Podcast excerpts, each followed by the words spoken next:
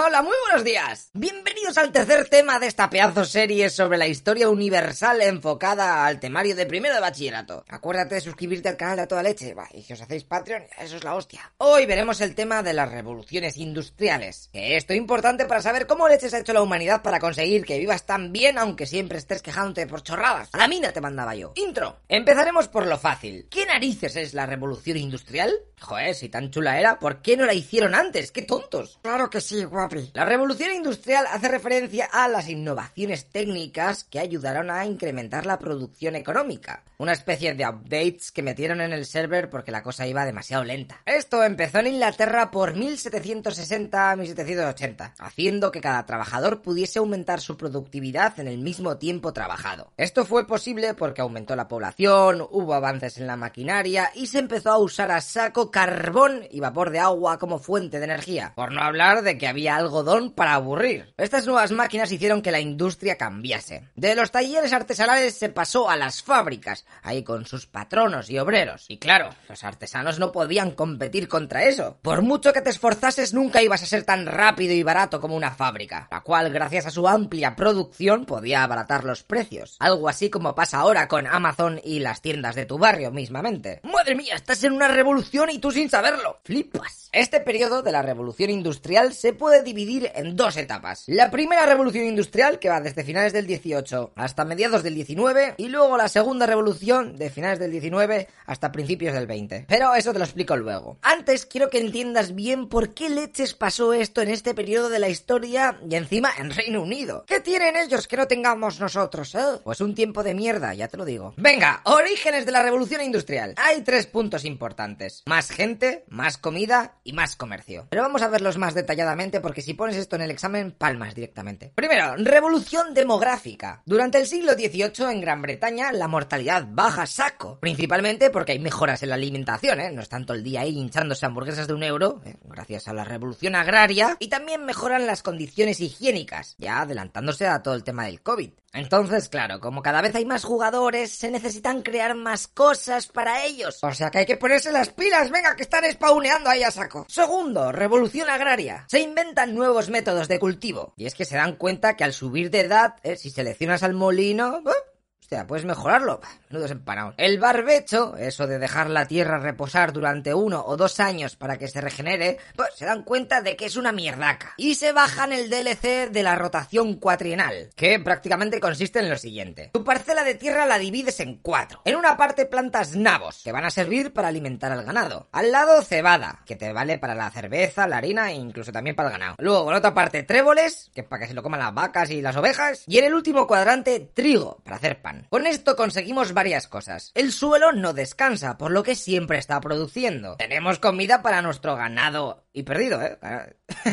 Encima que el estiércol de los animales nos va a servir de abono. Y nada, después cada temporada vamos moviendo el reloj y perfecto, tío, se va a ir rulando. Claro, con estos hacks, bah, el rendimiento de los campos aumentó a fuego. Los updates llegan justo cuando el Parlamento inglés está vendiendo terrenos a saco, con la ley de cercamiento, fastidiando al máximo a los campesinos que solían currar en tierras comunales. Y es que lo normal es que los vecinos usasen la tierra pues para pillar la leña o simplemente para pastar. Pero nada, nada, nada. Ahora muchas zonas se volverán privadas. Esto hizo que se vayaran propiedades y los que las habían comprado pues para sacar el máximo de rendimiento eh, invirtieron a fuego. Y a partir de 1830 con el uso de fertilizantes químicos y la maquinaria agrícola, la producción aumentó más si cabe. Gracias a toda esta revolución en el campo pasó lo siguiente. Se podía abastecer a toda la gente de las ciudades que estaban en aumento. Al ser más productivos se necesitaban menos campesinos y la peña se piraba a las cities a currar en las fábricas. Al haber peña con dinero en el campo, este se convierte en un mercado potencial para que consumiesen cosas creadas en las fábricas. Take all my money. Las ganancias de los grandes propietarios podían ser invertidas en financiar otras industrializaciones, ¿sabes? Otras fábricas por ahí. Así que ahora llegamos al punto 3, que es el desarrollo del comercio. Comercio interior. Con esta movida que hay tantas cosas, hay un gran movimiento comercial entre el campo y la ciudad y viceversa. Para que estos trayectos de las carretas de mercancía fuesen más rápido, se mejoraron las carreteras y las redes fluviales que permitían el transporte de mercancías pesadas. Y en cuanto al mercado exterior, Inglaterra pillaba algodón de la India y de las plantaciones de esclavos de Estados Unidos, lo procesaba y una vez que era tejido lo vendía por América, Europa y la India. Con esto se forraron a saco y ese dinero fue invertido en más industria. No en hacer más chiringuitos en la playa, no, no, en más industria. Genial, ahora que ya sabemos por qué ha pasado todo esto, conozcamos la primera revolución industrial. Cyborgs everywhere. Como había más demanda, venga, dame más comida, lo que hagas esta fábrica, ¿qué haces? No, se ha confundido, esto es una incineradora. Bueno, lo que sea, dame un saco de ceniza, yo que sé para qué. Así que había que aumentar la productividad, para sacar objetos como churros. Y para eso hay que evolucionar la maquinaria y usar fuentes de energía nuevas. La primera industria que vio este avance fue la textil, que al fin y al cabo todo el mundo necesita ropa. Aquí metieron la fuerza de las máquinas de vapor y bueno, ya aquello iba volado. Fíjate que como la madera no es tan pro dando calor y tampoco era plan de dejar toda la isla sin árboles, empezaron a darle a saco a la huya, que es el carbón de toda la vida. Así que venga, a hacer minas a cholón para sacarlo del subsuelo. Viendo los buenos resultados de este inventazo de la máquina de vapor, luego la metieron en la industria metalúrgica y por último en la de los transportes. Lo de la industria algodonera era muy gracioso, porque para transformar el algodón en tejido hay que pasar por dos etapas, el hilado y el tejido. Y claro, los inventores se ponían a currar eh, y sacaban una fórmula para tejer todo rápido. Pero entonces el proceso de hilado era demasiado lento ¿eh? y no servía para nada porque no, tenían tanto hilo. Entonces claro, se ponían a pensar y mejoraban lo del hilado. Pero entonces la segunda etapa iba más lento porque le acaban de sacar una cosa que va muchísimo más rápido y no, no me sale, ¿sabes? Van mejorando una cosa y la otra se queda atrás y luego... Así que con esta tontería de inventos, el ritmo de la producción de tejidos de algodón se multiplicó por 100 entre 1780 y 1850. ¡Oh! Casi nada. Perfecto. Pues con toda esta movida de estar evolucionando todo, que si necesitamos más fábricas, más herramientas en el campo, casas, canales, puentes, pues macho, hay que hacer algo con la industria siderúrgica porque no saca hierro, ¿sabes? Le estoy pidiendo aquí que tengo la casa medio así, me faltan los andamios es un desastre. Así que para mejorar esto se empezó a usar carbón mineral que era abundante en Inglaterra. Y como era un pateo mover el carbón de un lado a otro, porque eso pesa, las grandes empresas siderúrgicas se colocaron al lado de los yacimientos de carbón. Así que las zonas de Yorkshire y las tierras bajas de Escocia, ¡pah! A montar altos hornos ahí a fuego, nunca mejor dicho. Ríete de lo que tenía montado Saruman debajo de su torre. Si por si esta locura que le había venido a todo el mundo de querer hierro no era suficiente, en 1840 llegó otra fiebre por este metal porque se pone de moda el ferrocarril, y eso necesita hierro al máximo. Así que ya sabes, si viajas al pasado a principios del siglo XIX, bah, tú invierte en hierro y en bitcoins. Triunfas seguro. Vale, pues como se fabricaban grandes cantidades, había que darle salida, además de que se tenían que mover todos los materiales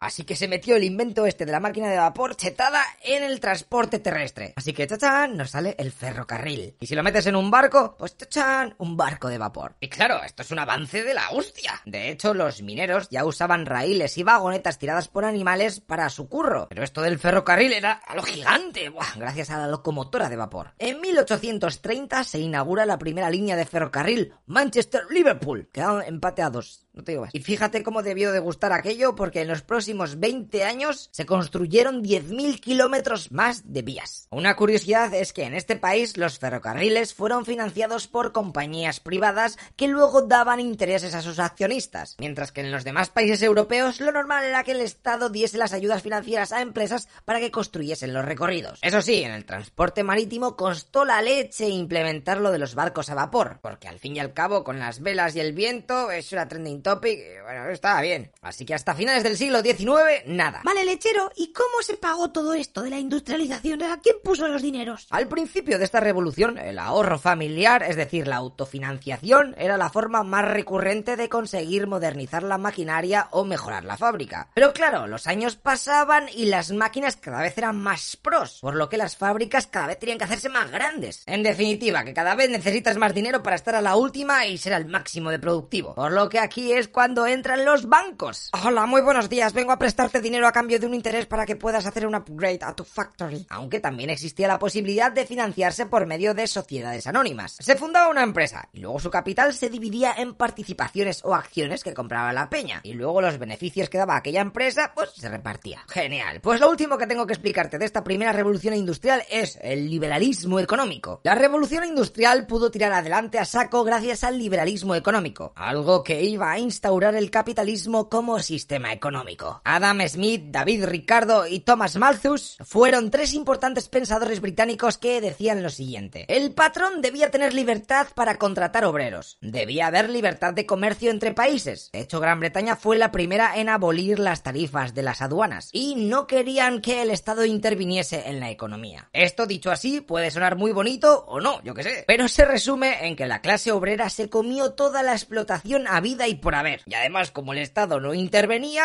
pues los empresarios podían hacer lo que les diese la gana con los trabajadores, sin corte alguno. Gracias a estas injusticias se desbloqueó una nueva rama en el árbol de la humanidad. Estaba a punto de nacer el movimiento obrero. Vale, pues ahora toca la segunda revolución industrial. Espero que esta secuela por lo menos sea fácil. A partir de 1870, este DLC de la revolución industrial empieza a ser descargado en las tiendas de otras partes del mundo y se extiende. Además que nuevas fuentes de energía ayudarán a mejorar todo aún más si cabe. El gran capitalismo o la segunda revolución industrial acaba de surgir y tiene cuatro características. 1. Nuevas fuentes de energía. Anda, mira. Si con las centrales hidroeléctricas el agua va a saco y no para de producir electricidad. ¡Bah! Al pelo. Por esta época se solventa el problema de poder transportar esta energía eléctrica a largas distancias, gracias a los transformadores. Edison hace popular las bombillas, también se sacan mejoras en telecomunicaciones como el telégrafo, la radio o el teléfono. En el transporte surgen los tranvías eléctricos o incluso el metro. Bueno, bueno, bueno, solo faltaba Tesla por aquí. Pues en verdad sí, el inventor es de esta época. A ver qué te crees. Además de la electricidad llega el petróleo, que se usó al máximo en los medios de transporte. De hecho, tenéis que dar las gracias a Rudolf Diesel, que inventó el motor de combustión interna, y a Daimler y Benz, que hicieron el de explosión. Pero vamos, que las máquinas de vapor con carbón todavía seguían acaparando el 90% del mercado. Segunda característica, era del acero e industria química. Se inventaron nuevas fuentes de producir acero bueno, bonito, barato, eliminando todas las impurezas que siempre daban asco. Gracias a esto se pudo reducir su precio en un 50% y se empezó a usar en nuevos lugares. En lo químico se sacan abonos para la agricultura, colorantes para la ropa,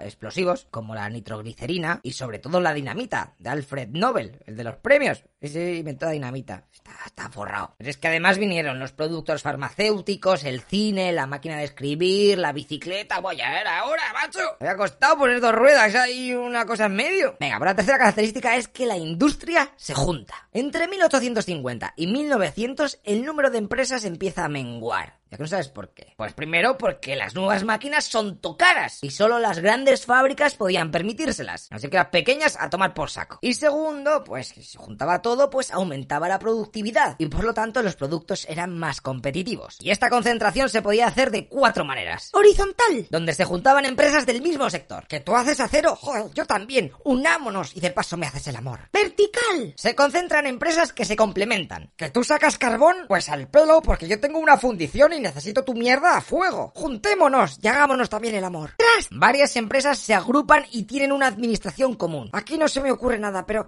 la unión hace la fuerza, chaval. Cártel. En donde las empresas son independientes, pero se ponen de acuerdo para fijar los precios de venta. Ale, ya sabes de dónde viene el origen de los cárteles de la droga. Plata o plomo, baby. Aún así, las empresas pequeñas con unos cuantos obreros y ya era lo más típico y común. Y con esto llegamos a la cuarta característica de esta segunda revolución industrial, que es el avance de la industrialización. Vamos, no me jodas. Era obvio, ¿no? Si por 1840 Gran Bretaña era la jefa del mundo en cuanto a industrialización, y la segunda era Francia, pero años luz, o sea, Francia estaba un poco la mierda, de repente Alemania se pone las pilas y se convierte en tututuli. En 1860 ya adelanta a los franceses en la carrera industrial y por 1900 está a puntico de hacer lo propio con Gran Bretaña. Va todo rápida la tía. El resto de países europeos a finales del siglo XIX ya estaban poco a poco también industrializando cada uno a su ritmo. Por ejemplo, uno de los más lentorros fue Rusia, ¿eh? que a los zares les pesaba un poquito el ojete. Y si quitamos zoom en el mapa, vemos cómo Europa en realidad va reduciendo su influencia económica, mientras que Estados Unidos se va convirtiendo por lo bajinis en la primera potencia mundial. Lo único que salvaba a las naciones europeas es que le daban bien a los transportes comerciales marítimos y disponían del mercado de capitales. O lo que es lo mismo, cobraban intereses de sus inversiones por el mundo. ¿Qué quieres que te haga una fábrica en tu país? No pasa nada, yo te la hago. Pero venga, apaga, apaga, que no hay pasta para comer. Tranquilos que la Primera Guerra Mundial pondrá fin a este sistema económico. Y chavales, con esto y un bizcocho os habéis metido entre pecho y espalda toda la revolución industrial. ¡Enhorabuena! Y lo mejor de todo es que el próximo tema es cortito, que es el del movimiento obrero. Así que no te vayas muy lejos. Hasta luego, loco Pixas.